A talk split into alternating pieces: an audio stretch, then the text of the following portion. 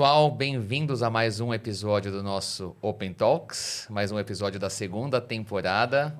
Estou aqui eu hoje como seu host, Guilherme Barreiro, com meu amiguinho, Rafa Banangoni. E aí, Gui? Beleza? Trocamos os papéis hoje. A careca é a mesma, mas trocamos os papéis. Só os papéis. Só os papéis. Tá um bom, careca ufa. mais bonito hoje lhes apresenta. Eu vou deixar o público votar depois o que, que É. eles gostam mais, o papel É. de host. Eu tenho certeza que o papel de host é mais bem feito por você, mas eu faria meu melhor. Vou, Não, você- vou você- lutar.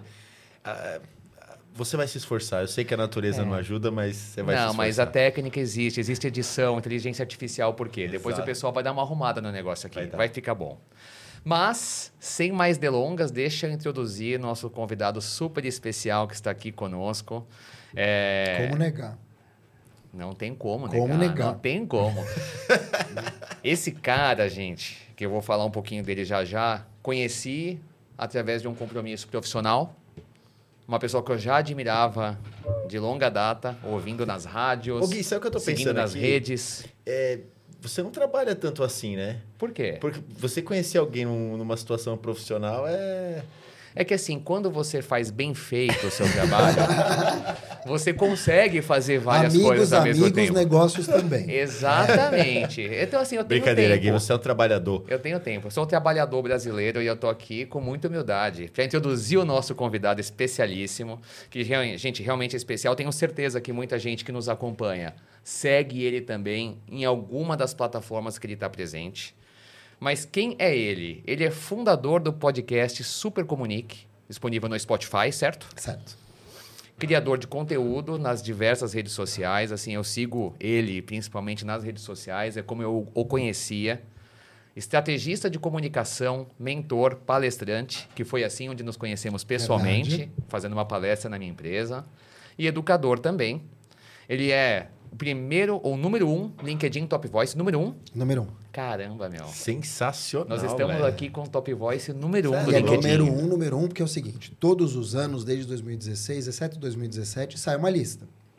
Então, como a primeira lista foi numerada, eu fui o número um da primeira lista. Claro que todo ano Caramba. tem. Mas tem essa malandragem, concorda? Se eu fui o número um Exato. da primeira lista, fui o número um, acabou. Tem que respeitar Exato. o número Tem que baixo. respeitar o número... Exatamente. Exatamente. Se a lista fosse em ordem cronológica, você seria eternamente o número um. Não, exatamente. Exa- exato. eternamente Então, número assim, eu um. sou, et- É. não, eu sou eterno número um, mas todo ano tem uma lista nova Claro. com outras pessoas e tal. E agora está dividindo essa lista Top Voice, que são as pessoas que mais engajam, por tema. Então, você tem o Ah. Top Voice Inteligência Artificial, Top Voice RH, Top Voice Uhum. Médicos na pandemia. Então, eles dividiram isso. Mas quando era uma lista raiz, saiu um monte de gente. Na primeira lista, eu fui número um da primeira lista. Então, o número um é um pouco dúbio, mas é número um, concorda? Caramba. Se é o número um da primeira lista... Chupa mundo. É, chupa o mundo, É é, exatamente. eu tô sou aqui. o Kleber Bambam do LinkedIn, que ganhou o primeiro Big Brother, concorda? É, é assim, cuida, seja cuidadoso com as suas analogias para te, pra Ah, te tá bom, vender, tá pra bom, te tá bom. vender. Pra melhorar. Tá bom, Tem que tá usar bom. analogias É. que melhoram. Eu preciso, sim, Mas, gente, preciso assim. me valorizar. Mas ol- olha só que luxo o Open Talks trazendo este nível de garbo e elegância de convidado. Gente, o pri- número um LinkedIn Top Voice da história. Da história. Além de ser LinkedIn Creator também, que para quem segue nas redes deve ver ali várias pessoas que são creators, que são pessoas que o LinkedIn seleciona como criador de conteúdo e Uhum. fala em nome de notícias do LinkedIn. Instituto oficial do LinkedIn também. Isso. LinkedIn isso, é Learning, isso né? hoje, para mim, é o mais relevante, porque eu tenho 30 mil alunos Caramba. só em cursos de áudio no LinkedIn Learning, que é aquela plataforma que De o cursos do oferece- LinkedIn, né? De cursos oficiais do LinkedIn. E quando este podcast estiver indo ao ar, eu já terei ido para a Áustria gravar pelo LinkedIn mais três. Só que dessa vez em vídeo. Que legal. Dois em legal. vídeo e um áudio. Muito legal. Parabéns, hein? Obrigado. É um projeto Seguiremos, muito legal. Seguiremos. Seguiremos, por favor. Seguiremos. Por favor. Seguiremos com certeza. Eu, assim, a gente usa LinkedIn é, como ferramenta de trabalho, né? Não só para compartilhar conteúdo, mas porque nossas empresas dependem muito do Claro. LinkedIn para Depois relação a gente pode B2B. falar disso. Os né? números, o LinkedIn atingiu um bilhão de seguidores. Nós vamos em falar sobre isso. Acho que é 2023. super importante para quem Também acompanha acho, a é. gente, que às vezes não dá tanta moral pro trabalho que a gente faz em rede social. Acha que às vezes é muita tempo desperdiçado em redes. Acho que é legal ouvir um pouco de Super. você como Não, conhecedor e pai da matéria. Acho que vai ser bem legal. Pai da matéria, você está quantos anos? 80? Ah, eu sou uma pessoa vintage. Vocabulário meu. Eu cresci com o irmão mais velho, Você mas velho, né, Gui? Porra, é eu velho. cresci com o irmão mais ele é de velho. dezembro, eu fiz 50 anos. Né? E aí, assim, as pessoas me perguntam, pô, mas você é velho? Eu falo, não, sou seminovo. É, isso é sempre... Não, eu sou seminovo também. Rodei Não, com pneu você- murcho? Rodei. Rodei. Tô mais sofrido? Já. Talvez esteja. Mas assim, a gente Imagina, tá se fez- esforçando. Você fez uma trilha nos Estados Unidos de sete horas, cara. Você é, Rapaz. você é o rei. Você, se eu tivesse a sua coragem Mark de vindo fazer do essa trilha, eu estaria. Ele ficou até vermelho, ó. Este é o. Eu, eu tô rindo de nervoso por Não, dentro. Este é o Mark vindo de DeLorean, garantindo que estes hosts que aqui estão sobreviveram eu à trilha. fiz 50 anos em dezembro e posso não ter chegado. É verdade. Então, assim, pra quem está nos acompanhando, quando esse episódio for ao ar, os hosts podem estarem vivos ainda ou não. E eu posso Ou não não. ter chegado Ou aos pode não ter 50. chegado. é, Eu pode- é. tudo pode acontecer. Só tem uma verdade. É. O LinkedIn vai sobreviver. Vai. Vai, sobreviver. Até É fevereiro. É isso, até fevereiro, Até pelo fevereiro menos. o vai LinkedIn sobreviver. Tá É isso aí, Mas a gente não. não sabe. Se o Elon Musk comprar. Yasmin, qualquer coisa você solta o episódio em memória, tá? Se a gente não memória. estiver aqui. Não, pelo amor de Deus. Não roga praga, não, que isso daí depois viraliza, a gente Não, fica vai- eternamente como Só tem lata nessa sala Os- pra bater, meu. Bater os- na cara de pau mesmo os- aqui, da energia. os azarados. Exatamente. Mas vamos lá, que ok, a, a- a- vou te falar, a introdução do rapaz aqui, ela não tem pouca coisa não, meu cara, é bom. Palestrante profissional das áreas de futuro do trabalho, futuro da comunicação, IA e autoridade digital, além de evolução das marcas e sociedade 5.0. Nossa, você já falou no TED, né? Quatro É. vezes no TED. Quatro TEDx. É, a gente chama de TEDx, né? TEDx, porque são os replicadores. São os TEDs que você pode fazer. Você pode pegar um, um TED, por exemplo, sei lá, na tua empresa. É mais difícil empresa, mas você pode pegar no teu colégio, no colégio da tua filha. Depois você pega no bairro. Depois do bairro, a cidade. Então você vai ter, sei lá, teve TEDx Jardim, virou TEDx São Paulo. TEDx São Paulo. Você vai ter o TEDx Leblon, de repente vira TEDx Rio de Janeiro. Você tem o TEDx Macedo, que foi em Guarulhos, de um amigo meu, Caetano Tona, que organiza, virou o TEDx Guarulhos. Começou com bairro e é o replicador. E o TED, que é o TEDão, aí vai Bill Gates, aí vão os, os grandes nomes mesmo, globais, né? Mas tem, tem palestras sensacionais No TEDx nos TEDx, né? As minhas, no Muitas. caso, é. É, A começar... Conheço A começar quatro. Conheço quatro é, aqui é. que são fantásticas. Não, tem sim. É que é curioso porque... Por- não, porque às vezes dá a impressão de que por serem eventos mais independentes e, com- e de comunidades, vamos falar assim, sim, sejam, né? sim. É, não tem tanto valor, mas pelo contrário. né? Super. Não, e eu acho que cada vez mais a gente está percebendo o seguinte. Claro que você vai ter um monte de gente ali que talvez para o teu momento seja desinteressante. Mas a força do TEDx está na curadoria. São realmente os curadores que fazem um trabalho de escolher o tema. Mais o tema do que a pessoa. Aliás, é bem é só o tema É. né, do que a pessoa. Tem muito palestrante profissional que nem vai no TEDx, porque não tem um assunto proprietário, porque não tem uma ideia que merece ser espalhada. Então, acho que o, a grande sacada do TEDx é apostar nisso. É. Primeiro, numa boa história que merece ser espalhada, uma boa ideia. Passando disso, aí, claro, você vai ter mil coisas acontecendo. É. E, e, assim, o legal do TEDx é que ele também democratiza o acesso a conteúdo em linguagem nativa nossa, né? Porque Sim. a maioria, os TEDx de fora, por Sim. mais que tenha tradução, tudo, a gente às vezes esquece que no Brasil, e a gente sabe bem pelos nossos esforços sociais também, o pessoal não consegue acompanhar, às vezes, vídeo Não, legendado. não então, consegue. e a dinâmica é outra, o vocabulário é outro, entendeu? Então Agora isso é tem um muito legal. Daqui a. A gente vai poder falar disso também, inteligência artificial. É, isso aí. Hoje, a gente já poderia ter o Guilherme Barreiro falando, ou o Rafa, falando em Mandarim. mandarim, com a boca mexendo em mandarim. Isso, É isso aí. Ou é isso seja, aí. então eu acho que a internacionalização dos conteúdos, que é uma das grandes vantagens da inteligência artificial, e com isso internacionalizar também os negócios, vai ter, eu, eu vejo uma ruptura do daqui para frente. Vocês já vacinaram quatro vezes, né? É isso aí. Então vocês vão lembrar que a, a Globo falava 30 anos atrás em aldeia global. Lembra? Ah, está se aproximando, aldeia global e tal, tal, tal. Por quê? Porque era como era chamada a internet. Os internautas, e era uma aldeia global. Quer dizer, o mundo estava se globalizando por conta da internet. Era no início, né? Hoje, é ridículo você falar isso. Você vai ter... su- sua- Você tem uma filha de Uma seis filha anos. de seis anos. Você tem filhos? Não. Tenho. Um de, dois, um de sete e um de quatro. O sete é menino? Aham. Ele gosta de futebol igual o meu? Ele gosta, razoavelmente. Menos do que a maioria dos brasileiros. Não, o meu adora. E qual é o time que teu filho torce? Ele fala do Brasil sempre. Não, é- eu não É, sou... o pai é eu- ruim, Marco. O pai é, É, O ruim. pai, não, o pai tô é ruim. não, mas eu tô dizendo o seguinte: o meu filho tem sete anos. Aham. É, a ideia do meu filho, os, os jogadores que meu filho gosta, são todos europeus. Ah, sim. Ah, Todos sim, europeus. é isso aí. O, o time que ele torce vai da Arábia Saudita até a Itália, por aí vai. É, e tem os times brasileiros ok, mas bem ok. Na nossa época, todo mundo sabia escalação, Milton É Neves, isso isso e aquilo. Hoje, as crianças estão pensando lá fora. É. É isso aí. E não estou falando de crianças que são sim. brancas que moram em Genópolis. Eu estou falando de crianças até nas periferias, nas É comunidades. São pessoas que conhecem a escalação do PSG, que conhecem a escalação do Barcelona. E por quê? Porque o mundo está tão globalizado que a gente tem aqui uma visão eh, regional dos negócios e um pensamento global.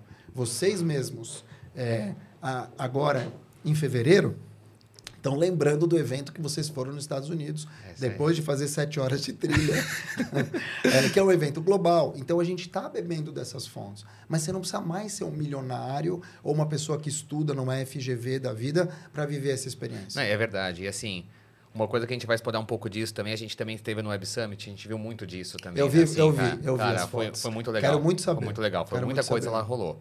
Mas olha. Não, esse- chega, vai. Vamos Não, entrar assim, no papo, vai. metade- Quem que é o nosso metade- convidado, É, o cara Guilherme? fica- Metade do podcast, para fechar a introdução. Colunista da Época Negócios, entrega conselho de reputação da Ipsos, empreendedor, Colunista da Eletromídia. colunista da Eletromídia e por 17 anos atuou, eu te ouvi inclusive, no Globo, Estadão, Band e Jovem Pan, certo? Certo. Perfeito. Quem é ele? Mark Tawil. Pô, achei que você fosse falar Cauã Raymond. Não, é verdade. É, é Cauã Raymond, como é que é? O Rodrigo Hilbert, né, cara? É o Rodrigo Hilbert, Hilbert, né? é. Mark, eu, eu queria fazer a primeira pergunta para você. Mas calma, que- primeiro deixa eu agradecer. Ah, tá bom. Ao pode, lado de pode. duas mentes brilhantes. Dá pra ver, né? Pela Dá pra luz, ver, inclusive, dá pra ver. dá pra ver. Era uma piada. Não, tudo bem. Estou muito feliz de estar aqui. De verdade, te conhecendo hoje, né, Rafa? É nóis, tamo junto. É, pelo menos eu espero que você esteja vivo até fevereiro. Não, estaremos. Você também. Eu estarei, Você Mark. também, Eu obrigado. estarei, cara. Obrigado. E é realmente, estou muito feliz de estar aqui. Muito feliz de estar aqui. É um espaço que eu gosto muito do Gustavo Passe, né, aqui em São É, Paulo. Grande Gustavão. Grande E estou muito feliz de estar aqui, de verdade, assim. Estou honrado e contente. Obrigado, Obrigado, Mark. Obrigado. de verdade. Vai lá, Eu Rafa. queria saber o que, que você não faz, mano. Deixa eu te falar uma coisa, Rafa. a lista é tão... Eu, falei, eu Cara, não sei você- o Rodrigo Hilbert, cara. Não, Faz mas eu tudo. vou te É, falar uma você é tipo ele. Não, é assim. Eu sofri muito com isso. É engraçado, mas também não é. Vou dizer por quê. É, quando eu comecei a ter uma certa expo... assim, quando você está num local, trabalhando na Jovem Pan, na Band News, vocês sabem como é que é. Você é A- O teu berço é jornalístico, então, meu bem, é jornalista. Eu era o Mark da Jovem Pan. Uhum. Portas abertas. Você liga para um político, você tem uma Jovem Pan por trás. Você é Mark do Jornal da Tarde. O Pô, seu sobrenome é a empresa. É o Exato. veículo, né? É o, O veículo. veículo. Só que com a, naquela época que o jornalismo ainda não era tão atacado, tanto pela direita como pela esquerda, que hoje é assim, né? Você gosta da direita, você Apanha é de fascista. tudo que é lado. Você gosta da esquerda, você é comunista. E você está no meio, você é o isentão. É isso aí. Então não tem o que fazer. Exato. E naquela época o jornalismo tinha alguma moral ainda. Então quando eu trabalhava nesses lugares, eu era. Eu tinha as portas abertas. Quando você sai desses lugares, e um dia talvez vocês tenham essa experiência de empreender no teu próprio negócio, no teu próprio CNPJ, que gostoso é errar no CNPJ dos outros, né? É. Mas quando você vai ter o teu, que foi o que eu fiz com a minha agência, é muito difícil, porque muitas portas se fecham, É. porque você já não vira aquela pessoa tão sexy quanto você Isso, era, isso. o budget é outro. E eu, e eu consegui, felizmente, ganhar projeção no meu CNPJ. Só que isso aconteceu no meio do caminho. Eu abri minha agência, a agência estava indo, ok. Era uma agência pequena, que terminou em 2020. Então, eu fiquei 10 anos com ela, 2010 a 2020. Saí da Band News para abrir. E quando eu saí e comecei a fazer as coisas, eu ganhei uma projeção quando aconteceu o LinkedIn Top Voices. Mas quando aconteceu o LinkedIn Top Voices, eu comecei a abraçar tudo que eu queria. Então, eu gostava de, do tema de refugiados. Virei conselheiro de uma ONG de refugiados, ADOS. Depois, eu gostava de pessoas com deficiência. Fui integrar eh, pessoas com deficiência para trazer para a agência pro bono. A gente chamava de responsabilidade social. Hoje em dia, é um braço de causas, né? Tudo muda. Estou falando de, dos anos 2010, começo dos anos 2010. Quando eu vi, e eu acho que esse é o problema, tive duas, duas, eu tive duas reviravoltas nesse sentido, que eu vou contar rápido. A primeira delas foi quando eu abracei tudo, tudo que eu podia, e eu literalmente fazia 12 coisas Caramba. diferentes. 12 coisas diferentes. Deu burnout ou não? Não, mas eu vou te dizer, eu também não, não, não fazia dinheiro, nenhum dinheiro. E mais do que isso, eu perdia meu tempo tentando linkar as coisas. Não tem nada a ver uma coisa com a outra, é mais difícil.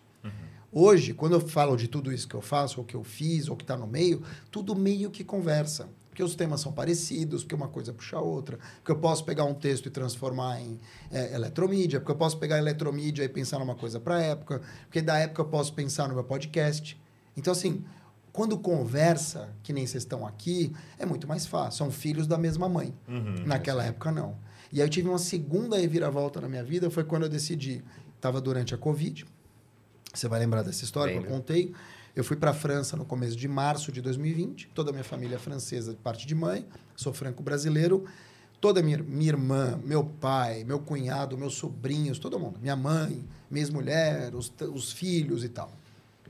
Todos voltamos infectados de Covid, dias depois. Foi em março, isso. Foi já em foi bem março, no comecinho, Bem né? no começo. Voltamos dia 19. Dia 25, meu pai morreu de Covid. Seis dias depois. Caramba.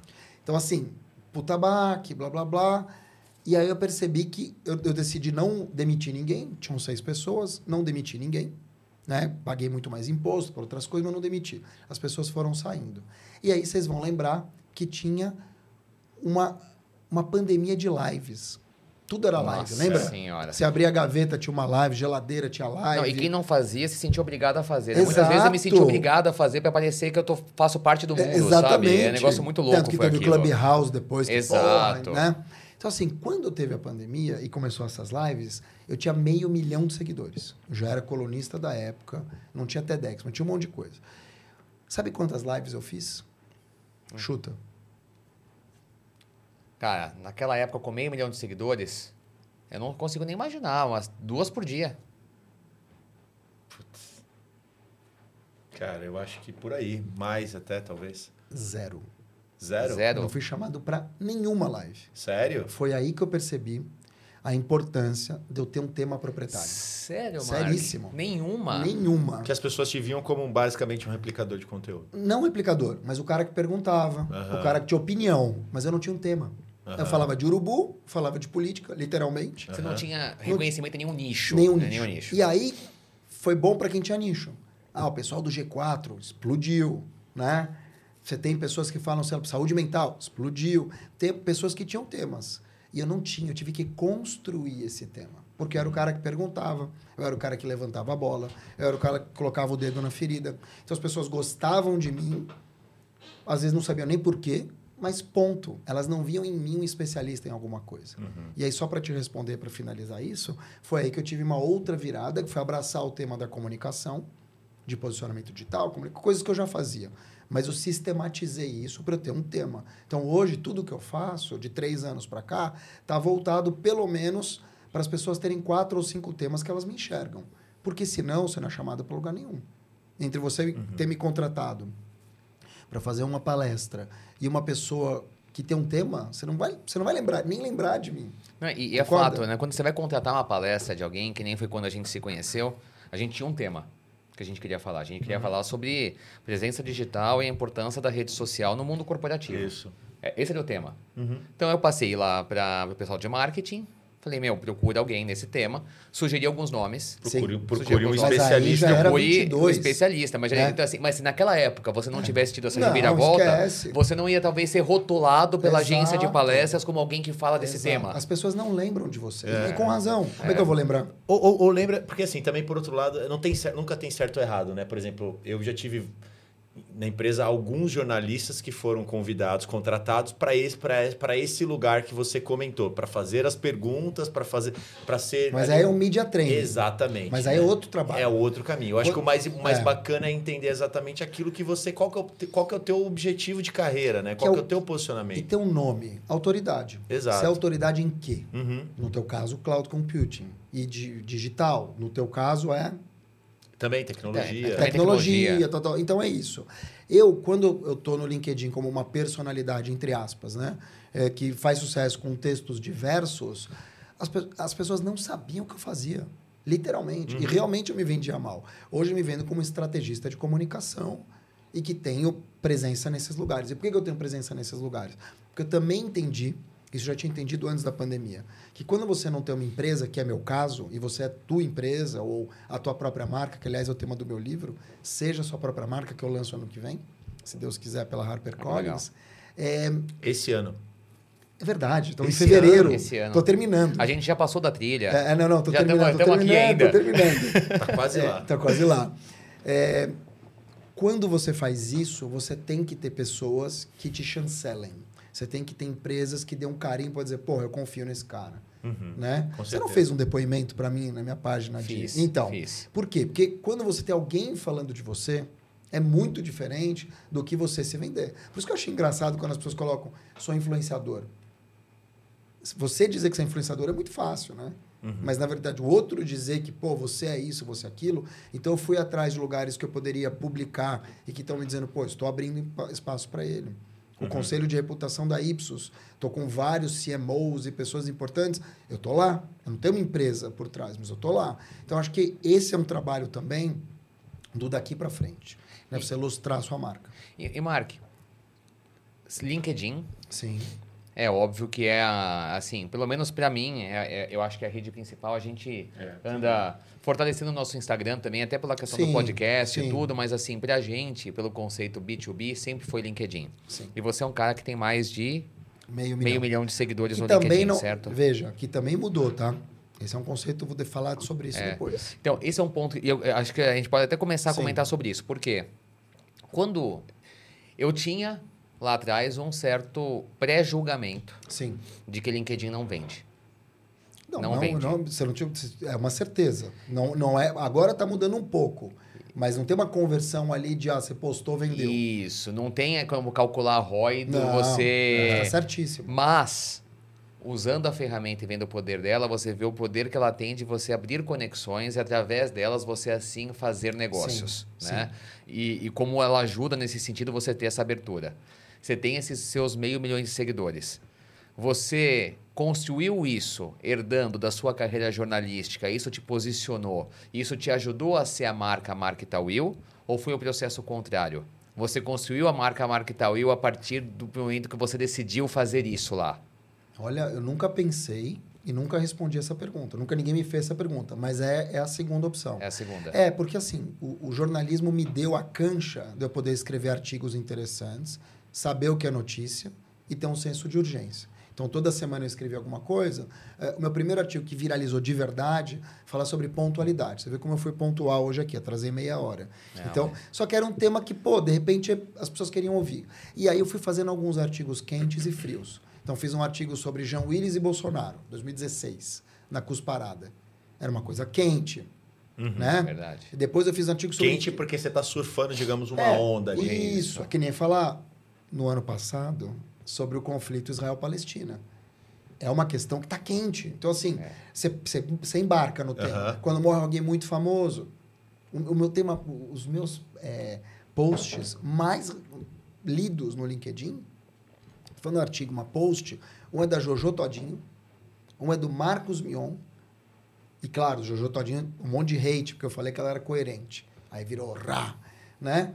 E também um outro sobre o Tiaguinho. Eu nunca ouvi uma música do Tiaguinho. Mas eu descobri que ele investiu na empresa dele mais de 50 milhões. Ou seja, ele é um empreendedor negro, Uhum. o que no Brasil ele já é um dos poucos que, É, que já é chegaram herói por isso, né? nesse patamar, né?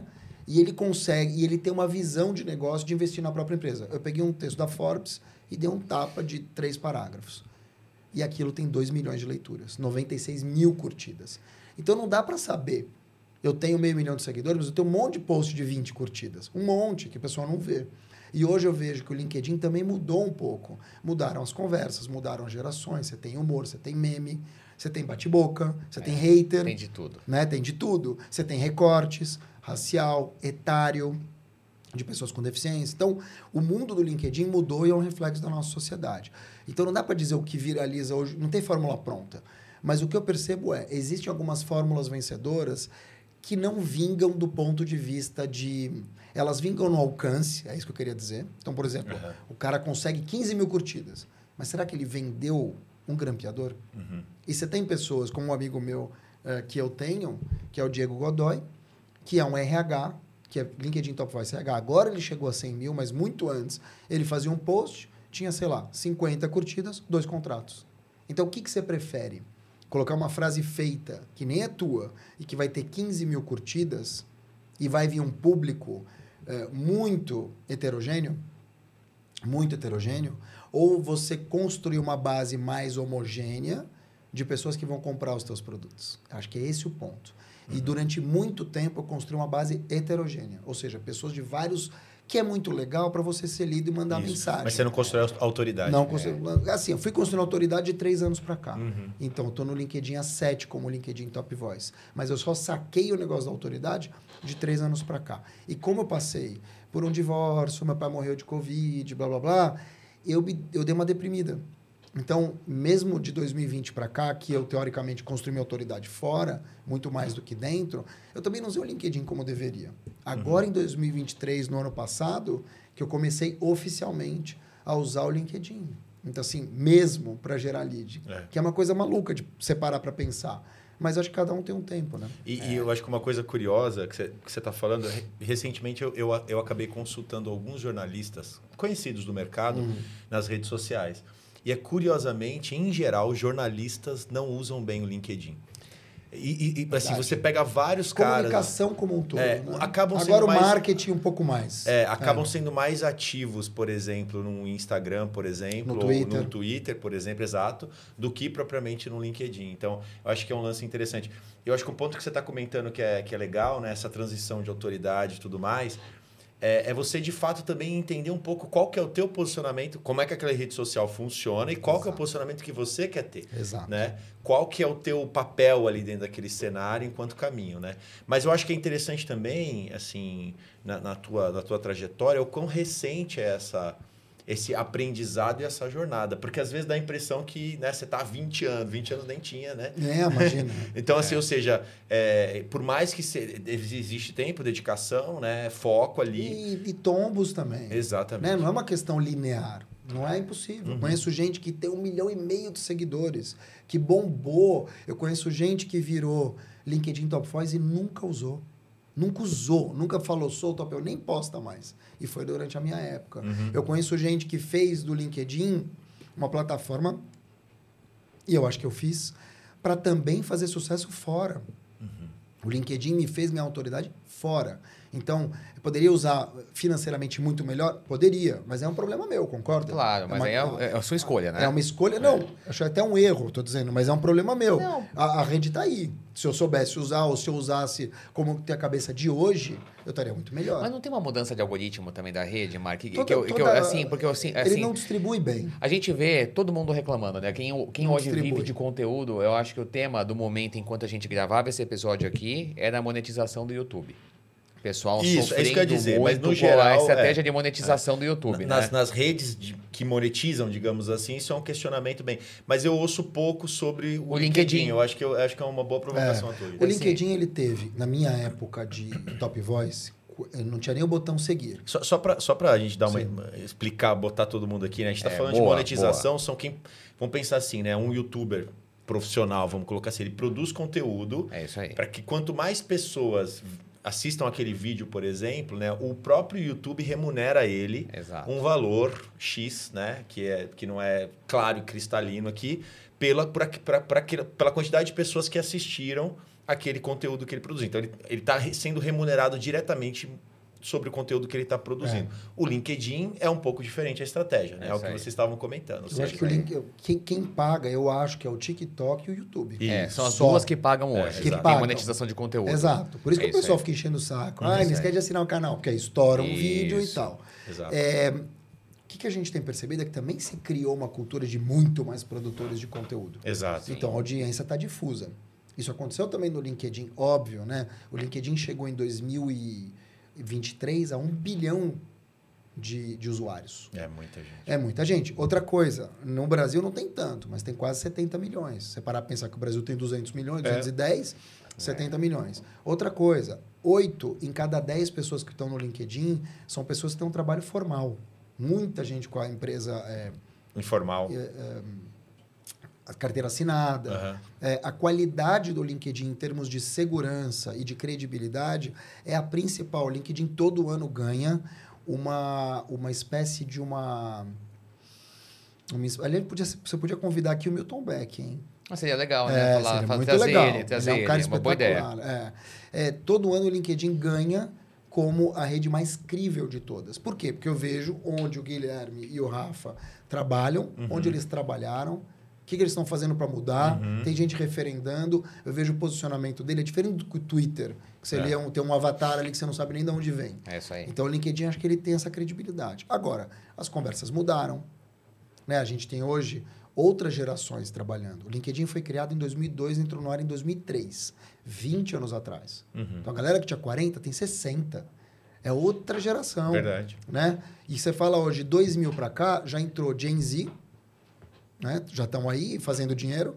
Os millennials estão postando mais do que nunca, que também estão nas empresas. Tudo isso muda as conversas. A Exatamente. gente está falando de saúde mental, a gente está falando de, pô, de meme, a gente está falando de mais estética, né? Coisas que não tinham. Era uma rede branca de homens que postavam vagas. Pô, só vamos... va- eh, eh, Mark, você pegou o ponto que eu acho que eu queria chegar aí, Rafa, você colabora comigo aqui pra gente construir.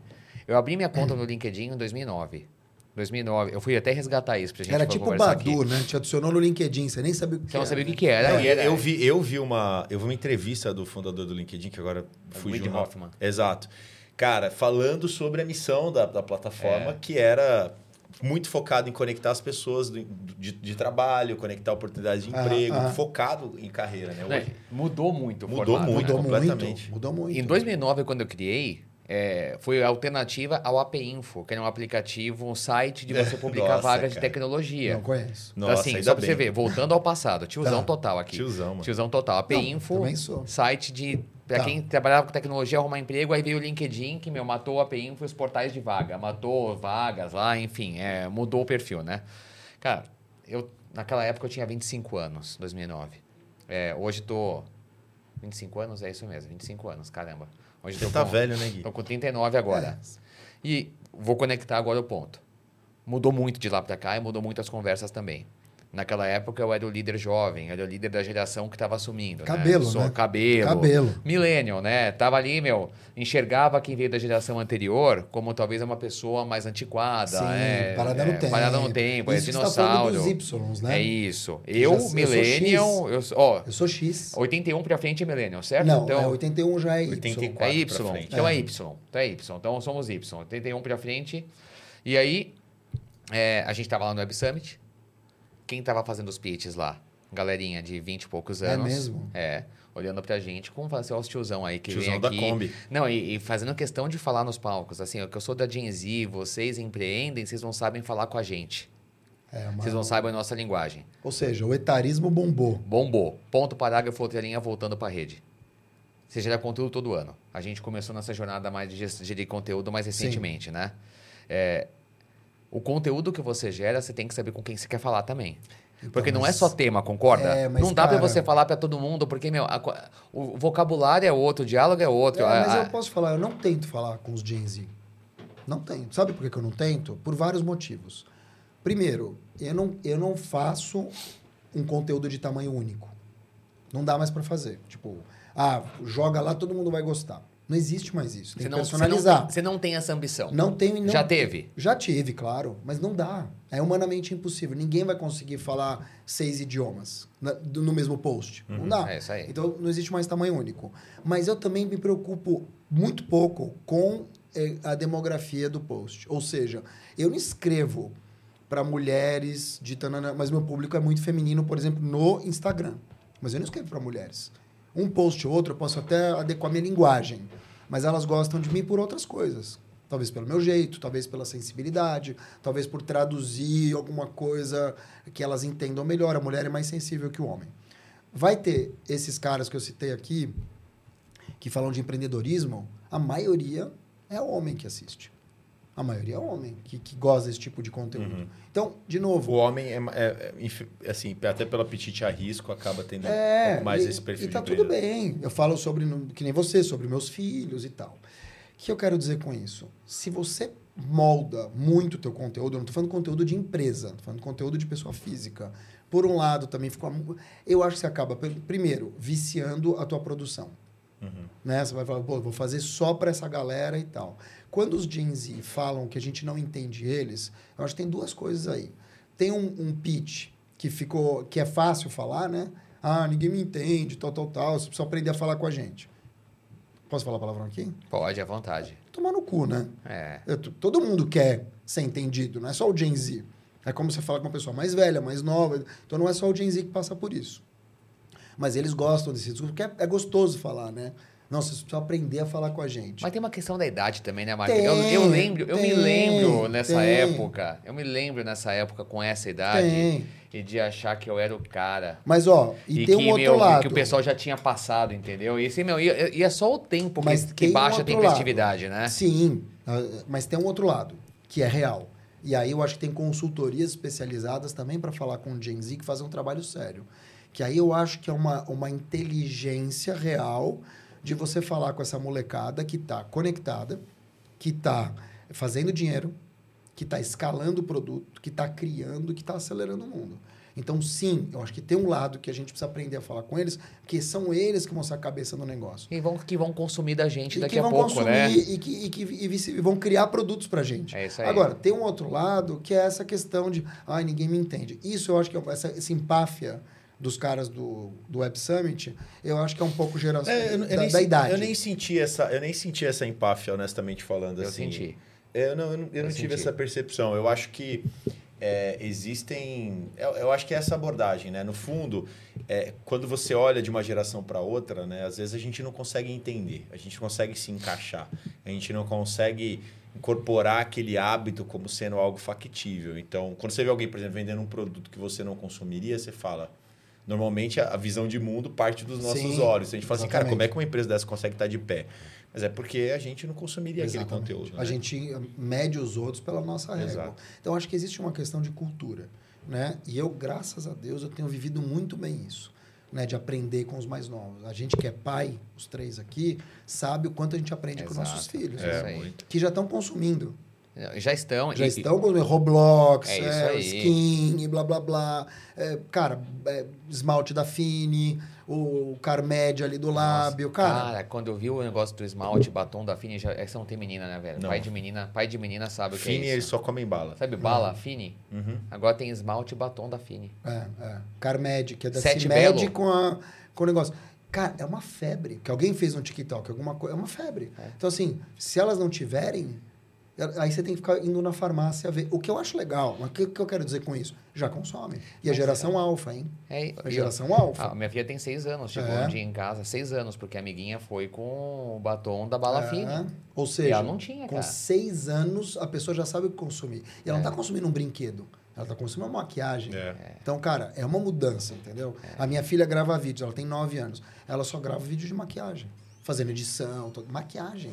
Ela tem nove anos. Então, assim, é um outro mundo e eu acho que a gente vai precisar se adaptar. Então, eu acho que o lema é update or die. Eu não preciso chegar falando igual um Gen Z. É. Né? Que nem chegaram, por exemplo, numa comunidade e falar assim, e aí, rapaziada, não sou eu. Eu não vou chegar... É, você perde a autenticidade, fala né? de dialetos porque É. não sou eu, entendeu?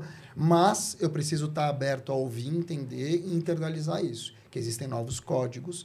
E quando você faz isso, só para concluir, eu acho que você cria uma ponte, não um muro, que também eles te olham com esse Exato. polimento do tempo. Porra, tô com dois caras aqui que são mais velhos, mas os caras falam minha língua. E, e o grande bara- barato é o, é o mix geracional, né? É isso. É Eu o acho. grande barato. Pra assim, gente é, né? Não, mas eu acho que pra, eu acho que para todos, Marco, porque não tem um não tem um caminho certo ou errado, né? Essa quando as gerações coexistem, pensa, pensa numa empresa até do ponto de vista de diversidade, né? Quando as gerações Sim. se coexistem, né? É, a gente consegue agregar muito mais, né? A Concordo. gente consegue ter uma colaboração. Eu, eu gosto daquele filme do estagiário, sabe? É fantástico. Porra, aquele filme é muito legal. Você cara. viu? Você já- Robert De Niro é, e Anne é. Robert. De Niro. Basicamente, ele é um tiozão que, enfim, que tá aposentado e ele decide voltar como estagiário de uma, de uma, uma produtora de, de, de roupa, né? Uma, É isso aí, uma de produtora moda. de moda. E assim, e ele se submete ao cargo de estagiário mais simples. E aí os caras vão, tiozão, tiozão. Só que ele começa a encontrar soluções ali na- no dia a dia Ah, vou assistir. De uma maneira bastante tiozona, mas, cara, que resolve os problemas e as pessoas olham e começam. Ou seja, o que é óbvio, que era óbvio, que saiu de É, moda. E aí é um filme de moda, né? Que fala sobre o tema Que de legal. moda. Então eu acho É bem muito- legal vale isso, assim. É, é uma provocação, né? Nesse sentido de, de, de, de quem passou, né? E Digamos você assim. vê, essa discussão do etarismo, a gente brincou aqui, mas, cara, ela é real. Ela é Ela real. já total. existe. Ela é super viva. E sabe o que me surpreendeu? É um Porque assim, preconceito que todos nós temos. É. eu achei, eu, assim, a minha visão, e gente, isso aqui é minha opinião pessoal, minha, não tem a ver com o CNPJ, que não a opinião do reflete a opinião do podcast. podcast e do CNPJ, então ela é minha pessoal. A gente esteve lá E essa geração nova, ela traz pra gente também muita coisa melhor, né? Preocupação com a mudança climática, Verdade. preocupação com o propósito, preocupação com sermos eticamente responsáveis, tem- é assim, com diversidade, inclusão. É. Eu vejo meus sobrinhos que hoje são adolescentes ou pré-adolescentes, eles têm discursos que eu, na minha época, eu tenho ressaca moral de lembrar de mim adolescente. então, assim, eu acho isso fantástico. A única coisa que me surpreendeu foi que eu achei que essa questão do etarismo também tinha evoluído mais nessa geração.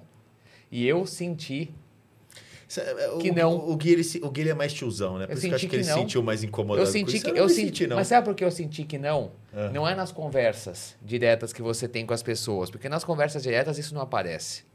Isso não Isso é aparece o quê? quando No olhar? não é quando você coloca é, a tua visão de que o produto que tem que ser criado para você ou aquilo que você tem que consumir tem que ser alguém de exatamente igual a você. Porra, mas isso aí é, é- mata a diversidade. Então, para mim, o que ficou emblemático foi isso, tá?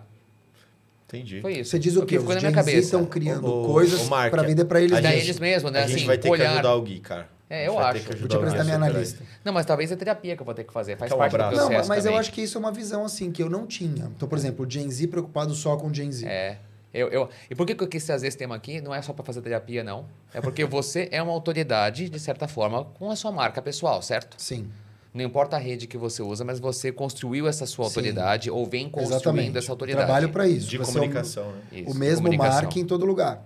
E, sendo esse cara, você tem uma certa responsabilidade Total, total. com aquilo que você escreve. Não, eu certo? bato boca hoje, assim, é, pensando dez vezes antes de qualquer É, é, resposta. esse, é, esse é um lance que eu queria te é isso aí. perguntar, cara. É. Porque, né, você, você citou o exemplo aqui da... Do caso que você falou de haters. Primeiro Sim. caso. Da Jojo Todinho, acho que Ah, foi. sim, João sim, Todinho, sim. exatamente. Cara, como é, como é que você lida com isso? Você É. fica puto da vida? É assim. Ou não? Você já tá numa fase... Você, Não. responde, sublimada. responde. Então, eu já tô numa fase mais sublimada, porque são muitos anos e eu tenho muito mais a perder. Então, por exemplo, se eu bato boca hoje com você e te xingo, amanhã ele não me contrata. Esquece. É isso. Uhum. Todo mundo lê os comentários. Todo mundo lê os comentários. Aliás, as pessoas só leem comentário. Por quê? Porque é uma chance de pegar no pulo, é uma chance de validar se eu sou marca inteligência emocional mesmo. Se eu estou expondo alguém, as pessoas adoram isso, é normal. Claro. Né? Você, você não faz isso? Claro, Quando é você isso. vê o hate ali, você fala, pô, só vim pelos comentários. Tem gente que bota o Michael Jackson comendo pipoca no GIF. É isso aí. Só para assistir. É isso aí. E aí, o que o cara faz? Ele não te avisa. Ele não fala assim, pô, Gui, pô, Rafa, é, achei que você exagerou. Ele vai para expose direto já, né, ele na rede. printa e joga no, no, no, no WhatsApp. Gente, olha o Gui, a vergonha que o cara tá passando. Então, assim, é isso. E nunca mais sai do WhatsApp. Então, é muito perigoso hoje você fazer qualquer tipo... Sabe quem estava sendo cancelado agora há pouco? Maurício de Souza. Sim, acontecem umas coisas no Nossa, mundo... essa eu não vi. É, por nada. Porque fizeram uma charge da Mônica com a Mafalda, falando do Milley, que foi eleito ano passado.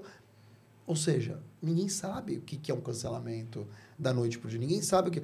E é por nada. As pessoas criam fantasias e vira uma coisa. Então, para você não alimentar a fantasia alheia, você minimamente, minimamente, tem que se colocar no seu próprio lugar e fazer as coisas acontecerem nesse sentido. Como?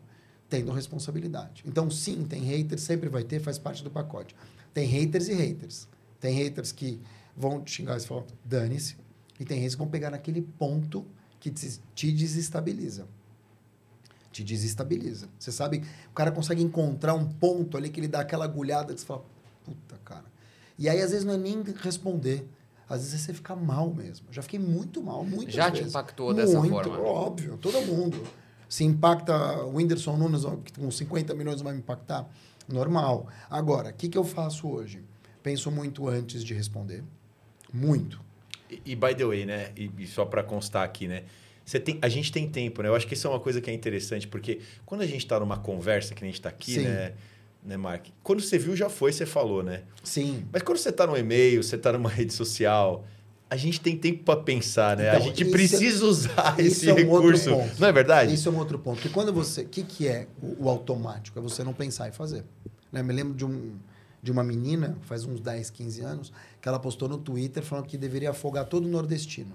E ela falou isso aí num jogo do Flamengo. Ou seja, ela ficou pé da vida com o Nossa, Flamengo é. e mandou essa. Virou um case. Ela foi.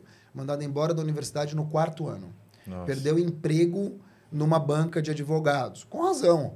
Foi processada por N pessoas. Quanto tempo ela demorou para escrever um tweet? É. 15 segundos? 140 caracteres 140 que caracteres. a vida da É. pessoa, né? Exatamente. Então, o que, qual que é o lance, né?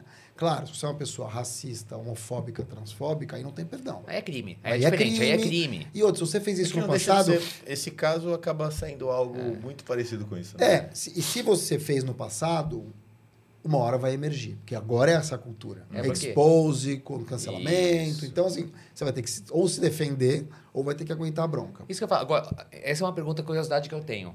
Porque já aconteceu algo. Nunca aconteceu parecido conosco, mas assim, às vezes a gente publica alguma coisa, vem um comentário que você não esperava. Claro. Totalmente contrário e Claro. assim, é contra, contra-intuitivo até o que você propõe fazer, numa Claro. questão até social. O certo é responder? O certo é responder Publicamente Publica- ou privado? Se o cara fez publicamente, é Responde publicamente. público. É, nunca você vai responder no privado. Até porque tem caras que provocam no privado para depois printar e levar lá. É ah, tá vendo? Então, o que, que eu faço hoje em dia? Eu- primeiro, eu, eu, se eu vou postar alguma coisa que é polêmica, e eu sei que é polêmica, eu preciso estar muito bem embasado para não postar um erro. Porque, por exemplo, se eu postar um negócio, falar, não, porque teve essa invasão no ano de 97, o cara, opa, não foi 97 e não teve invasão. Então eu checo sempre de escrever, sempre. Eu vejo dados, eu vejo nomes, eu vejo o outro lado, eu penso antes de fazer. E aí eu posto. Depois que eu postei, se alguém vem me questionar, se for um questionamento ideológico, eu falo, olha, é, entendo seu pensamento, Mas aqui, respeito. aqui nós não vamos chegar em não, lugar. não, e assim, eu respeito seu pensamento. E tá tudo bem, faz parte da sua construção. Eu respondo em aberto. Mas tem gente que ataca direto. É ah, você. Falou, olha, às vezes eu não respondo. Se é uma coisa muito agressiva, eu não respondo. Se tem palavrão, eu excluo o comentário. Eu não excluía antes, agora eu excluo. O cara não é obrigado a depositar caçamba de lixo no meu quintal, É concorda? E se o cara me traz um- uma coisa, como já aconteceu, de eu fazer um comentário X, e o cara falou, você está sendo machista. E aquele comentário do cara viraliza dentro, e você fala, puta, é isso, acabei sendo machista mesmo, me fudi. Eu não posso passar por cima, intelectualmente, e dizer, não, como já aconteceu. Então hoje eu penso dez vezes. Eu fiz até amizade com um cara chamado Daniel Leal, porque a gente começou com ele apontando, dizendo, olha, você foi machista. E ele foi super educado. E eu bati boca com ele, tal, tal, tal. Depois a gente foi se acertando e viramos amigos. Então o que eu quero dizer? Eu já transformei, que não é o caso do Daniel, mas já transformei muito hater em lover. Por quê? Porque às vezes eu, de expressar e de ouvir também um ponto de vista e de voltar atrás. As pessoas percebem quando você está mal intencionado, quando você está soberbo ou quando você realmente trocou os pés pelas mãos. E a história do Daniel foi essa. Eu troquei os pés pelas mãos, ele apontou. Hoje ele é top voice e é um cara super gentil. E a gente conseguiu chegar ao meio termo. Por quê? Porque, de fato, é escutar não quer dizer concordar. Isso. Mas quando você escuta e realmente fala, você tem inteligência emocional e você tem honestidade intelectual, você pode voltar atrás. Não dá para responder tudo, mas eu acho que alguns você tem que responder até para a pessoa não jogar no teu colo uma bomba e você ficar quieto e a pessoa fala, tá vendo? Porque o que o hater, como é que se alimenta o hater? Atenção, ele quer atenção. É. Se ele quer na maldade e tem dá uma alfinetada maldosa, eu não respondo. Se ele jogou uma informação que eu posso estar passando como faker, aí eu respondo. Porque aí é um problema para mim. De credibilidade, até pelo Claro. porque você precisa disso, Até, né? total, todo mundo É, precisa. Mas você sabe, isso é polêmico, né? Porque quem não tem hoje receio antes de apertar submit num post que vai fazer, É. Tá certíssimo. se Tem que ter receio você mesmo. se você tá falando algo que na verdade vai ser mal interpretado. Eu não- então, na- é, no é jornalismo muito, é, é funciona desafiador assim. demais isso. No, no jornalismo funciona assim. Se você vai publicar e você vai ser mal interpretado, não faça. O que eu quero dizer? Óbvio, não estou dizendo uma matéria, não é isso. Mas você vai lançar uma ideia que você sabe que vai ter, que é muito polêmica, pode ter muito hate. Para que, que você vai lançar? Na dúvida, a gente faz isso com título, né? Se é um título que a pessoa que vai levantar polêmica, não precisa fazer.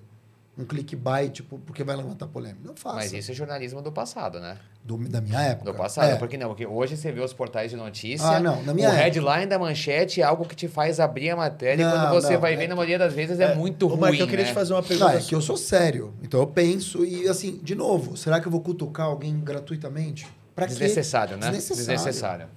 Mas eu queria te fazer uma pergunta exatamente sobre isso. Você faz uma grande transição. Você construiu a sua carreira no jornalismo, passou por várias, né, Vários veículos. vários veículos muito relevantes no nosso Sim. país, né? E, cara, por quê? Por que sair desse mercado? Ótima pergunta. É, eu acho que isso é uma coisa que, que eu queria que você explorasse um pouquinho. Acho que tem duas questões aqui, Rafa. Primeira delas é, um, é uma questão de percepção. Quando eu estava na Band News FM, em 2009, 2008, eu tinha mais ou menos 35 anos. 35 anos. Eu era o mais velho da redação. Mais velho, O mais velho. mais velho que o meu, meu diretor, mais velho que o meu editor, que o chefe de redação. Eu era o mais velho, com 35 anos. Eu falei, gente, quando eu tiver 45, eu não vou nem mais estar no grupo. E eu comecei a perceber que existia também, que não era o caso da Band News, mas era o caso dos impressos, existia uma morte lenta acontecendo. Sim. De credibilidade, de dinheiro para te mandar para algum lugar, de, de tesão. Você via as pessoas ali de cabelo, as mesmas pessoas fazendo as mesmas coisas há 25 anos, Que ano que era isso, mais ou menos? 2009. 2009. É verdade. Oito, foi, bem nesse, nove. Foi, foi bem nessa transição É. mesmo das grandes revistas começarem a sofrer Isso, com pô, assinatura, Você tinha né? revistas, sei lá, que nem a Playboy. Você fala, pô, redação da Playboy. Três pessoas. É. Por quê? Porque o resto era tudo frila e tal. Então eu comecei a ver o meu mercado morrer. Uhum. E eu queria ver, eu queria ter uma, coisa, uma questão autoral. Eu estava cansado e comecei a perceber que notícia era commodity, Uhum. né? Claro, se eu tivesse uma posição talvez igual do Boixá, mudava de história. Mas eu não era Claro. Boixá. Aliás, eu nem sou Boixá, né? Uhum. Mas o que eu quero dizer é, o seguinte: se eu tivesse uma posição de muito privilégio Sim. financeiro, de espaço, talvez eu repensasse. Mas não era o caso. Eu era mais um, entre aspas, né? Talvez mais um com um pouco mais de relevância, mas mais um. E eu queria ter uma coisa minha, que isso vem um pouco do judaísmo. Né? Todo judeu quer ter. São dois judeus, três sinagogas. Então, assim, todo mundo, todo mundo quer ter seu próprio negócio. E aí eu decidi sair. Quando eu saí, algumas pessoas falam, pô, que coragem e tal. Hoje eu tenho pessoas que falam, meu, você fez na hora certa, você não sei o que lá. E eu já acho que eu fiz tarde. Já acho que tem gente que fez antes que eu e foi muito melhor. E tem gente que fez antes que eu e não vingou. Então, de novo, não tem fórmula pronta. Mas hoje, se por um lado você não tem mais veículos de comunicação, ou tem pouquíssimos, né? Estou falando dos É, grandes, Dos entre grandes aspas. tem poucos. Tem demais, poucos, tem né? poucos. Por incrível que pareça, tem, ainda tem poucos. Porque, você, por um lado, as revistas morreram, que nem se falou. É. Por outro lado, começaram a nascer veículos é, como o do Pedro Doria, por exemplo, né? o Canal Meio. Você tem outras... é, Os é, próprios podcasts. os podcasts. né? A produção tem- de conteúdo, ela. Você pode criar a, a newsletter do Open Talks. Isso. Quer dizer, você tem oportunidades de forma para você trazer o mesmo conteúdo que já são muito diferentes. É. Então eu vejo que tem. Agora, o que não tem é a visão. O cara que está numa redação hoje, ou há muitos anos, ele sai de lá sem saber o que fazer. Porque a vida inteira que ele fez, escreveu, falou ou apresentou, ou editou. O que, que esse cara vai fazer quando ele está frente a frente com o podcast, ou quando ele está frente a frente para produzir e disparar a newsletter? Porque não é só produzir, é achar as palavras corretas. É, é todo o, o BI por, por, por fora também. Que isso é uma coisa de aprendizado. Mas, por outro lado, também tem muitas oportunidades. Você pode fazer pesquisa histórica, você pode fazer roteiro para Netflix, você pode fazer, entendeu? Quantos streamings não É, tem? é. Então, acho que é, uma- é muito mais uma questão de visão de mundo do que necessariamente de profissão. Acho que a gente tem mais oportunidades hoje, É enquanto Ah, comunicólogos. muito, muito mais. Eu né? acho. Muito mais. E, E a ideia e- de. e habilidade Vai. de comunicação, desculpa só. Gui. Comunicação é. Você sabe disso, você, né, esse é o teu produto, ele é Sim. absolutamente crítico para qualquer profissão. Então, ou Sim. seja, abre uma amplitude muito grande de, de, de, de ser útil no mundo, né? Sim, só que você tem que pensar, como eu venho pensando, de uma maneira estratégica. E vender isso de forma estratégica. Então, por exemplo, assim, comunicar. Todo mundo comunica. Até pessoas que não falam se comunicam. Exato. Tanto que o termo porta-voz é considerado um termo capacitista para muitas É pessoas. verdade. Pô, você está portando a voz de alguém? Então, que, que mundo que mudou? E eu acho que quando você vende a comunicação de, uma, de um ponto de vista estratégico, demonstrando que ó, a comunicação não é falar direito, não é falar bem, não é isso. A comunicação é outra história. É como você vai falar internamente, são fazer uma consultoria de comunicação, como eu venho fazendo, eu acho que você muda um pouco o paradigma das empresas e fala, isso é importante. Porque é isso, é um, é um cancelamento para você ferrar a empresa. É um colaborador que joga ali um, um termo errado que queima o grupo todo. É alguém que é, pega um produto e. Enfim, você tem mil nuances É, de coisas exato. acontecendo. É. E assim, o risco ele fica cada vez maior, né? Porque hoje o risco de expose ele é gigante, né? Eu Ele acho é que não tem mais como fugir. Não tem mais como fugir. Não, acho que ele Tu- vai- Todos todo mundo vai ser né? cancelado, Vai ser cancelado alguma vez, né? A questão é: existem cancelamentos e cancelamentos. Exato. É. E existem também respostas de cancelamento e respostas de cancelamento. Eu já fui cancelado várias vezes. Estou vivo. Agora, tem pessoas que foram canceladas e nunca mais se recuperaram. É isso aí. Elas vão fazer por onde também. Né? Tem cancelamento. Se eu sair daqui, xingar um porteiro, uma pessoa. É, né, né, cara, a chance de eu retomar minha vida depois é muito mais difícil. Exato. Porque, é, é, assim, até porque repercute muito mais e Então como você você precisa disse... ser uma pessoa legal. E entende? fica eternamente lá, né? Eternamente. Fica É pior que eternamente lá. tatuagem. Exato. Tatuagem você ainda tira. É. No YouTube você não tira. É verdade. É. E, e assim, Tawil Comunicação é o nome da agência que você criou, certo? É, é o nome da agência que eu criei. Por que quando você decidiu sair, criar uma agência, você quis, assim, você como jornalista, você, você vislumbrou, você fez um business plan antes, falando Não, assim, meu, vou fiz. fazer isso, ou foi, meu, arriscou? Arrisquei e acho que eu fui muito sortudo por um lado e inocente por outro. Porque é o seguinte, toda vez que você vai... eu- ela começou como Dialogue. O nome era Dialogue. E eu decidi em 2016, depois de seis anos, eh, transformar para Tawil Comunicação. Porque eu gostava do conceito de dar cara para bater. Né? Que foi muito bom por um lado e muito ruim por outro. Porque também as pessoas queriam trabalhar comigo e não com a Exato. equipe. E aí não delegar. é, ah, mas Era tem que mais- ser você, tá? Exato. É, é. Não, e outra, tinha uma questão também. Por que, que você acha que eu aposentei a agência? Porque chegou um momento que, além de eu estar cansado daquele movimento de agência e vendo que as agências estavam mudando ou morrendo, eu queria fazer uma coisa que eu era muito tecnológico, eu era legal, fazia palestra. Quando a pessoa vinha contratar a minha agência, não era a mesma entrega. Porque não, não é a mesma entrega do que uma pessoa sozinha. Você tem uma equipe, você tem um vai e vem, você tem né, é, reunião, é mais cansativo. E não pagava tanto mais. Então, é, são várias questões. O que, que eu acho? Por que, que eu escolhi uma agência e não um outro business? Hoje eu teria escolhido um outro business. Teria escolhido o quê? Talvez um aplicativo? Talvez uma questão de inteligência artificial com comunicação? Eu acho que era o que tinha para a época.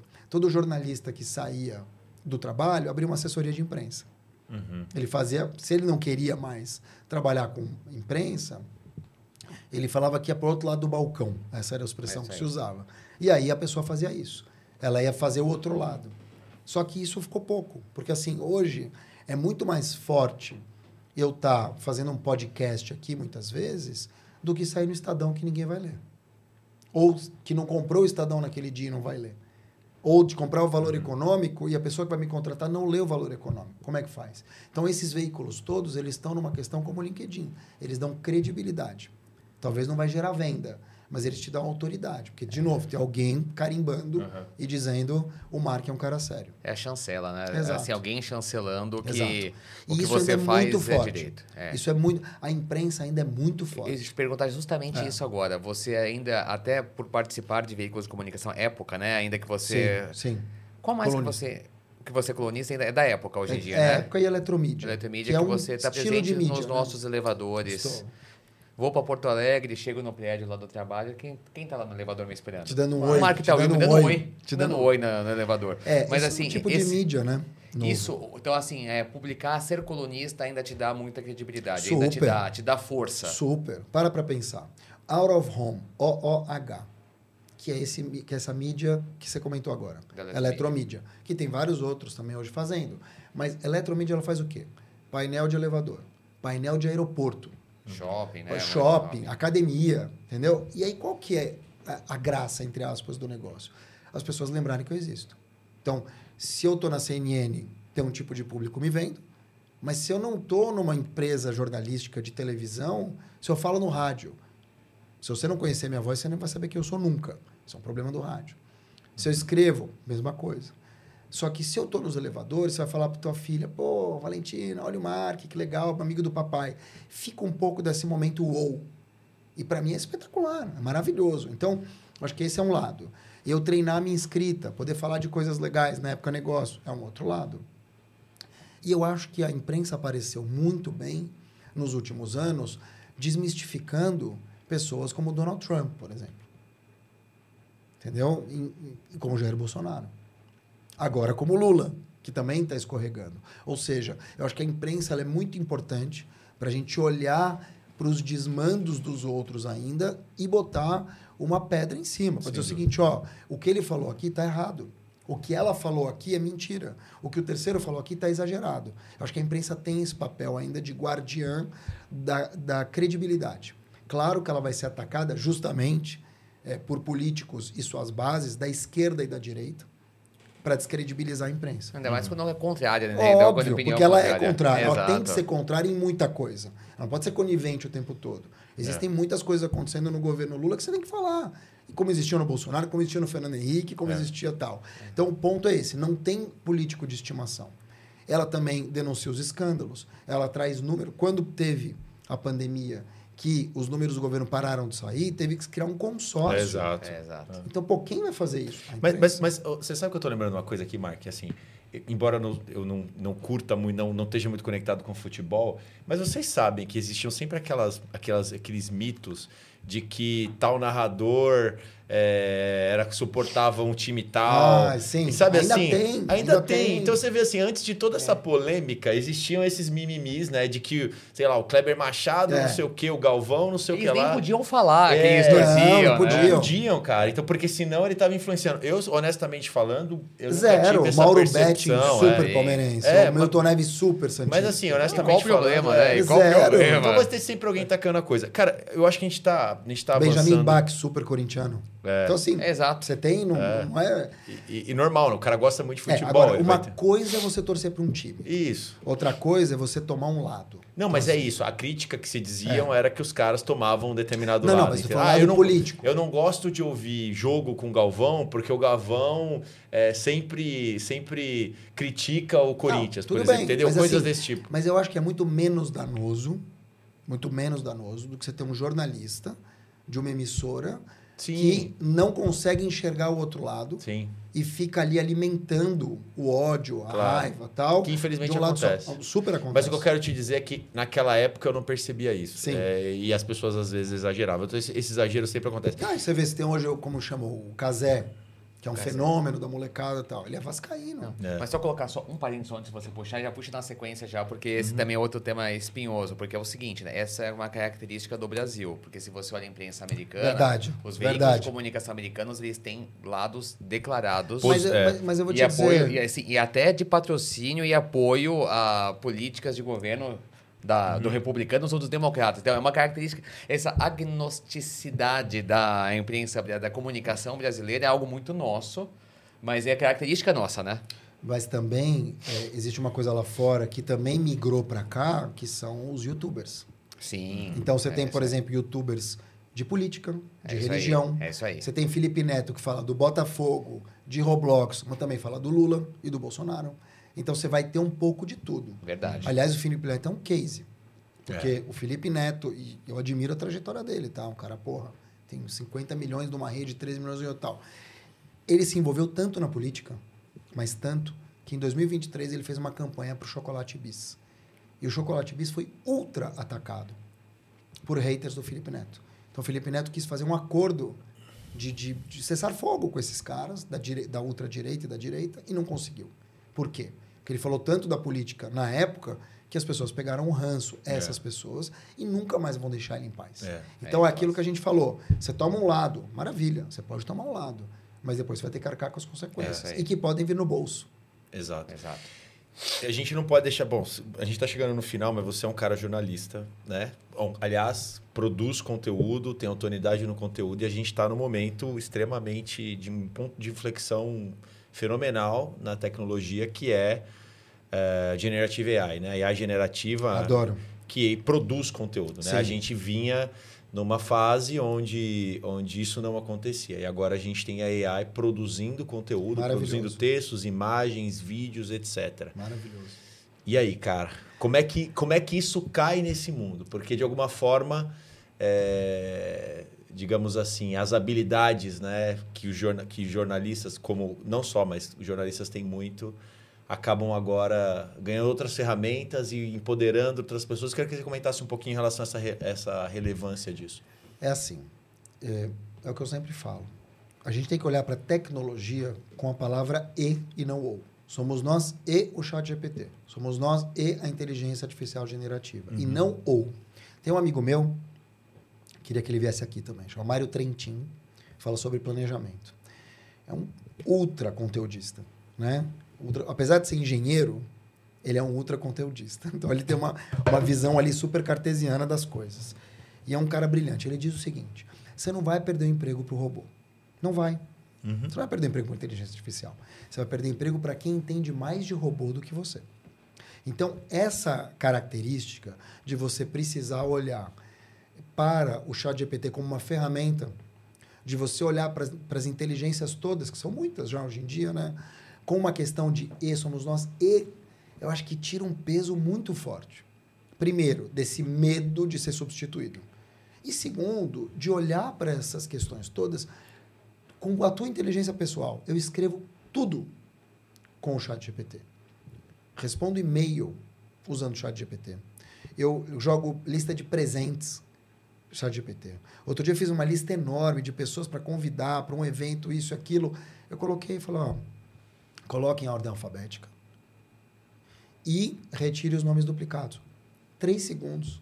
Três segundos. Você acha que eu não vou usar? Vou ser puritano? Agora, óbvio, uma coisa é eu pegar, recortar e colar, ou plagiar. Outra coisa é eu pegar o brainstorm das ideias e, a partir dessas ideias, eu fazer um texto meu, autoral, né, com base naquilo, talvez usando uma frase ou outra. É um novo mundo. Eu não vou mentir para vocês. Eu uso e adoro. E recomendo usar. Só que isso está transformando tudo. Então, está transformando a questão da tradução. Antes, a gente tinha a tradução do Google, que só tinha o texto. Agora, o Mark pode gravar 30 segundos no aplicativo e eu já saio falando. Então, aliás, deixa eu ver se eu faço o teste aqui. E eu já saio falando outros idiomas. Então, é uma coisa que vem. A inteligência artificial generativa ela vem para mudar todos os paradigmas, todos. E quem não souber usar vai ficar para trás. O que está pegando é realmente quem está aprendendo a usar e quem não está. E por que, que eu estou falando isso? Porque você vai ter empresas jornalísticas que já estão usando, mas as agências já perceberam isso. E como que elas perceberam isso? Utilizando de maneira ah, ah, ferramental. Então, por exemplo, se você tem uma pessoa ali que precisa é, escrever um artigo para advogados, né? Como a gente tinha antes, você vai contratar quatro pessoas. Eu quero perguntar para você, ou você vai contratar uma pessoa que manje da ferramenta? Não, aqui manja da ferramenta. Ponto. É, é ponto. Então você está diminuindo o número de pessoas e melhorando ou qualificando pessoas para tecnologia. Claro que tem um preço. Claro que tem um preço. Mas é de novo, do ponto de vista do profissional, ele vai ter que se atualizar, senão ele vai ficar para trás. E além disso, você tem uma questão de visão também. Né? As empresas que não adotarem a inteligência artificial para tudo, para personalizar conteúdo, para diminuir custo, para escalar, para poder regionalizar ou para poder internacionalizar. Cara, tem mil aplicações. Mil aplicações. E que vão te cortar custos também. E talvez até melhorar a qualidade do teu trabalho. Então, quem não olhar nem como CNPJ, nem como CPF, vai ficar para trás. A hora é agora. É. E tem Eu vou achar enquanto vocês falam aqui. o que a gente tá? ouviu, né, bastante, né, Rafa, que é tem capacidade de tomada de decisão, capacidade de comunicação interpessoal e relacionamento são skills que nunca vão ser substituídos por inteligência artificial, Olha, né? Porque eu isso não diria é, nunca. isso é, Eu não é diria totalmente nunca. pessoal, né? É, totalmente pessoal. E outra, Mas- você já tem abordagens social, social selling, por exemplo. É. Você tem robôs abordando você e você não sabe o que é um robô. Não é mais só escrever aquele e-mail engraçadinho que vai chegar. é, Ai, Rafa, vi que você não abriu meu e-mail. Você está ficando para trás. É. Hoje em dia os golpistas estão usando o chat GPT. Entende? É verdade. O buraco é mais embaixo. Eu não diria que não, não, não, não vamos usar. Eu te diria que eles vão aprimorar num nível, e isso está cada vez mais claro para mim, que a gente não vai mais saber o que, que é real e o que, que é artificial. Não, mas o, que eu achei legal você trazer é como um jornalista e quem cria conteúdo falar sem nenhum tipo de preconceito ou preocupação que usa chat GPT. É. Pra não ser. Porque tem muita gente que usa e tem. Eu uso todos os dias, o tempo todo, tá? By the way. Acho que todos nós aqui usamos. Eu não tenho vergonha nenhuma de falar Uhum. Não, isso. zero. Mas tem muito jornalista e gerador de conteúdo que às vezes tem receio de falar por achar que está fazendo uso da ferramenta para substituir, acelerar o seu trabalho, quando na verdade deveria ser a qualidade dele estar fazendo isso, né? Exato. Deveria ser um elogio e não uma preocupação, né? E que não é mais uma questão só de, de output. É. como você faz o teu input também. Exato. Agora, claro, tem um monte de questões é, relacionadas a isso. Quais? Se eu faço, como tem o grupo AASIS de inteligência artificial, conhece o grupo Sim, AASIS? sim. Que são os, os fãs que criaram. Para quem vai o dinheiro? Para o Oasis ou para o AASIS?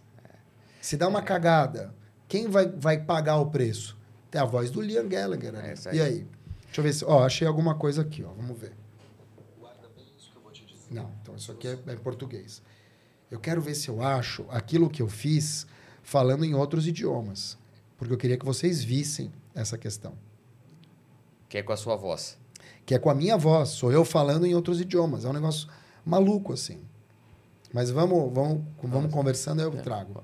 E, e Marco, pra, pra gente caminhar aqui para um final, queria falar um pouquinho do seu Olha lá, podcast. Ó, ó, em árabe. لو عندك خمسة أشخاص ثقة فيهم راح تكون الشخص السادس لو عندك خمسة أشخاص بيدرسوا راح تكون الشخص السادس Seu لو árabe عندك é bom, خمسة hein? مليونيرات Não é? أكيد راح Não تكون entendo Fluente. nada. Não entendo nada. Árabe fluente. Não, também não entendo nada. Aí tem esse.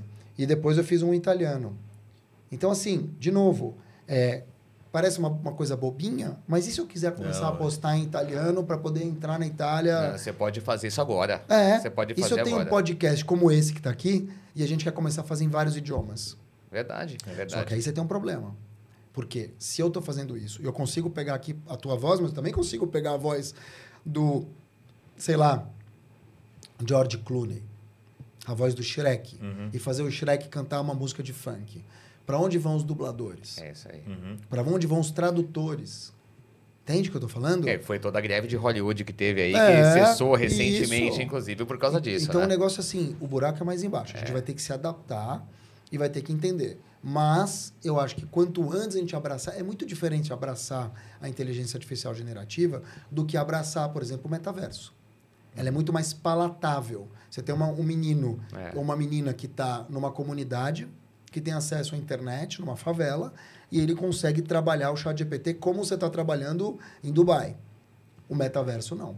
É. outra história. Criptomoeda não. Então, acho que é, a aderência é muito rápida. Aliás, quando a gente gravou esse podcast, foi na semana que o chat GPT completou um ano, 22 de É novembro. isso aí. É numa semana que.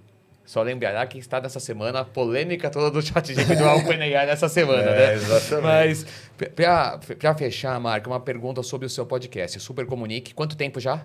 Ele tem três meses. Três meses, Três super meses. recente. É. Duas perguntas. Agora seis, né? Agora seis, Agora verdade. seis, é. Por que mais essa plataforma para sua comunicação? Ótimo. Por que você escolheu o podcast também? E o que, que você espera daqui para frente com ele, com os seus projetos, já que você já pivotou tantas vezes a sua própria carreira de jornalista para agência, de agência pivotando para uma eu eu presa, urgência, de eu presa, ou presa, urgência, é, urgência, é, é. e agora a plataforma de podcast. Qual o que, que você já vislumbra daqui para frente? Olha, eu tenho. Eu sou um cara de rádio. Trabalhei na Rádio Globo, foi a última, né? Trabalhei na Rádio Jovem Pan três anos, Globo um ano e meio, Jovem Pan três anos, Band News três anos, das seis mais uns sete e meio. Quer dizer, eu tenho sete anos e meio de rádio De diário, rádio. que a gente chama de hard news, notícias, né? Aí eu tive um podcast na Jovem Pan recente, 2019 a 2022. E aí eu falei, putz, eu queria voltar a ter uma coisa com voz. E eu descobri um aplicativo, e aqui fica a dica, chamado Spotify para podcasters. Aplicativo gratuito. É que é o antigo Anchor, né? Que eles compraram. É um aplicativo. Então eu gravo com a minha vozinha ali do celular, certo? Não preciso de uma baita produção, muito pelo contrário. Eles te dão ali é, um monte de oportunidades para você colocar a música de início, a música de final, é, isso, aquilo. Cara, é um podcast. Você grava, tem. Então é um podcast que também é um monólogo, é autoral. Eu gravo pequenas pílulas diárias de comunicação. E amanhã é, eu gravo cinco de uma vez, depois eu, eu agendo. Picota. Picota. Picota. Cara, por que eu criei um podcast? Primeiro que eu gosto dessa marca que eu criei, que é Super Comunique. A marca é boa mesmo. A marca é boa. Foi e eu- feliz, foi feliz e na eu, marca. e eu posso usar para tudo. Para livro, para isso e tal. Depois, eu queria uma coisa autoral. E quando você faz uma coisa autoral, é, que, é teu, que é tua cara, você, você tem um outro tipo de dedicação. Uma coisa é eu fazer um podcast como eu fiz para empresas, que eu estou só apresentando. Outra coisa é eu fazer um podcast com a minha cara para quem eu quiser, né? Que vocês estão fazendo aqui. E aí o ponto é, por que um podcast? Porque, primeiro, eu acho que é uma linguagem de voz que eu gosto. Segundo, para diversificar. De novo, não adianta o seu marque da newsletter, não adianta o seu marque só da época, só da palestra, só do. Entendeu? O, o hoje é tudo ao mesmo tempo É agora. isso, como é, cantavam os é Titãs em isso aí. 91. É isso aí. Tudo ao mesmo tempo agora. Eu acho que você sempre vai atingir alguém por algum canto. E eu acho que as pessoas gostam de ver também quando você é uma pessoa flexível. Pô, ele fala, ele canta e representa.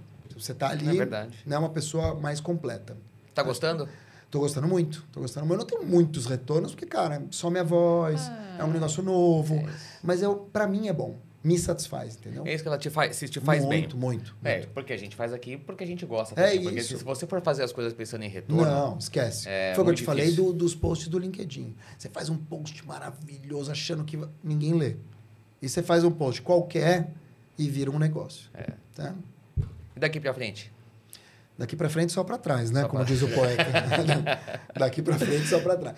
Não, não tem daqui pra frente, cara. Cada vez mais os horizontes estão mais curtos. Ah, mas tem um livro aí vindo. Então, tem, um livro. vindo, Então, mas o livro é um dos projetos, né? Então, assim, tem um livro, tem, tem a família pra cuidar, tem os filhos, né? Que bom, né? É, Que gra- bom que graças a temos, é Deus. então, assim, é, espero estar vivo aqui em fevereiro falando isso com vocês. Mas eu acho que daqui para frente é olhar para a comunicação de uma maneira cada vez mais diversificada, no meu caso. Trabalhar a questão também de entregas um pouco mais robustas, então, consultoria. Vou bater na porta lá, hein? Consultoria em vou comunicação, é, treinamentos cada vez melhores, mentorias para executivos. Eu acho que, de novo, eu acho que a gente tem, todos nós aqui, todos nós que trabalhamos, a gente precisa ter um portfólio de entregas. Eu relutei em fazer isso por muito tempo. Mas na primeira dor de barriga que eu tive, eu senti. Muito. Né? Então, assim, eu preciso ter um portfólio de entregas, preciso ter nuances. E eu vou, hoje em dia, eu vou planejar. Eu quero ser um cara mais planificador em 2024. Ah, que legal. Você sabe que tudo que você trouxe vale pra você, Uhum. mas acho que vale pra todos nós, né? Porque todos esses desafios que você disse no seu setor de atuação estão acontecendo conosco, no nosso setor, É mesmo? e estão acontecendo com todo mundo. Se a gente hoje não se planificar Sim. qual que, o que, estar com planos B, C. D e Es, E- a gente e vai virar vítima da circunstância, né? Outro É dia o isso cara aí. me falou assim, puta, mas qual que é o teu... Antes eu falava assim, ai, o meu... Como é que era? A única certeza que eu tenho é a mudança, né? Uma coisa assim eu falava. Hoje não é a mudança, hoje é o desafio. Eu quero me desafiar. Eu tenho certeza que vocês, chegando num ponto, mesmo que vocês ganhem muito bem, que tá tudo bem na empresa, se você não sentir mais o tesão do desafio, você vai embora. É isso. Por isso você tem um monte de gente deixando lugares que eles estão lá 20, 30 anos para fazer um outro caminho É isso aí. É isso que é o que vocês fizeram em novembro em relação ao parque. Vocês se desafiaram trilha. a trilha para andar na água. A gente inicia esse episódio e fecha esse episódio com essa trilha, onde quando gravamos eu estava aqui no momento tenso, preocupado com o que vai acontecer comigo no, nesse momento, mas eu espero que quando estivermos lançando esse episódio eu esteja Ah, aqui feliz ouvindo. maravilhoso. Tá ótimo. Vai ser bom. Mark, valeu demais. Assim, acho que adorei. Obrigado. Super legal você trazer toda a sua experiência para que todo mundo que acompanha a gente possa aprender um pouco mais. Verdadeira Obrigado aula. pela verdadeira aula, é isso aí. Obrigado pela disponibilidade. Não, imagina. Como sempre. Desculpa não ter vindo antes. A gente Que acabou remarcando sem querer, aí vocês foram viajar e está aqui Veio estamos. quando tinha que vir. É, aí. foi na hora Sim. que tinha que ser. Obrigado Também acho. mesmo. Eu que agradeço. E sempre que a gente encerra, sou eu que encerro o episódio, né? Você, mas hoje eu tô cara. de host. Não, mas antes então. Mas antes. Antes é o seguinte, antes a gente dar o telefone de contato. É verdade. Boa. Posso Como é que Qual que é a sua caixa acham? postal? Não, não é caixa postal. Posso dar minha arroba? A sua arroba. minha Ah, arroba, né? É arroba Marktawil. Verdade. M-A-R-C-T-A-W-I-L em todas as Em redes. todas as redes. É. É. isso aí. Mande sua caixa postal. É, caixa postal. Caixa postal. Pelo amor de Nossa. Deus. É o Bozo. Eu, né? vou- eu vi o documentário da Xuxa esses dias. É bom, tá- é bom, que é bom, é bom, é, é fantástico. É. E eu vi as, as mensagens que vinham assim, meu, tipo, mande sua carta. É, sim. Caramba, Não, na minha época o desse- pessoal jogava a carta pra cima e pegava uma. Exato. E eu reclamando que me veem como tiozão. Mas é isso, né, cara? O problema é esse, Mas é tiozão mesmo. Não, eu eu vi mesmo. pela televisão isso aí. Muito Então, bom. gente, sigam o Mark, nós vamos deixar nos comentários também aqui do, Ah, e- do e- episódio, e- e- as redes. Ouçam Super Comunique. Super Comunique, É, Super também Comunique.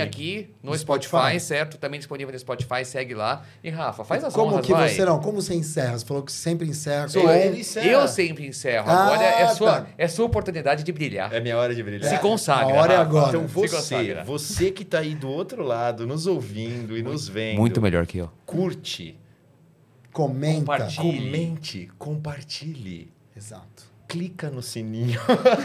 Tá ótimo. Deixa, já, já tá bom por aqui. Eu volto a encerrar nos próximos. Mark, brigadão de Obrigadíssimo, novo. É adorei, isso. gente. Valeu demais. Gente, até a próxima. Até a próxima, valeu.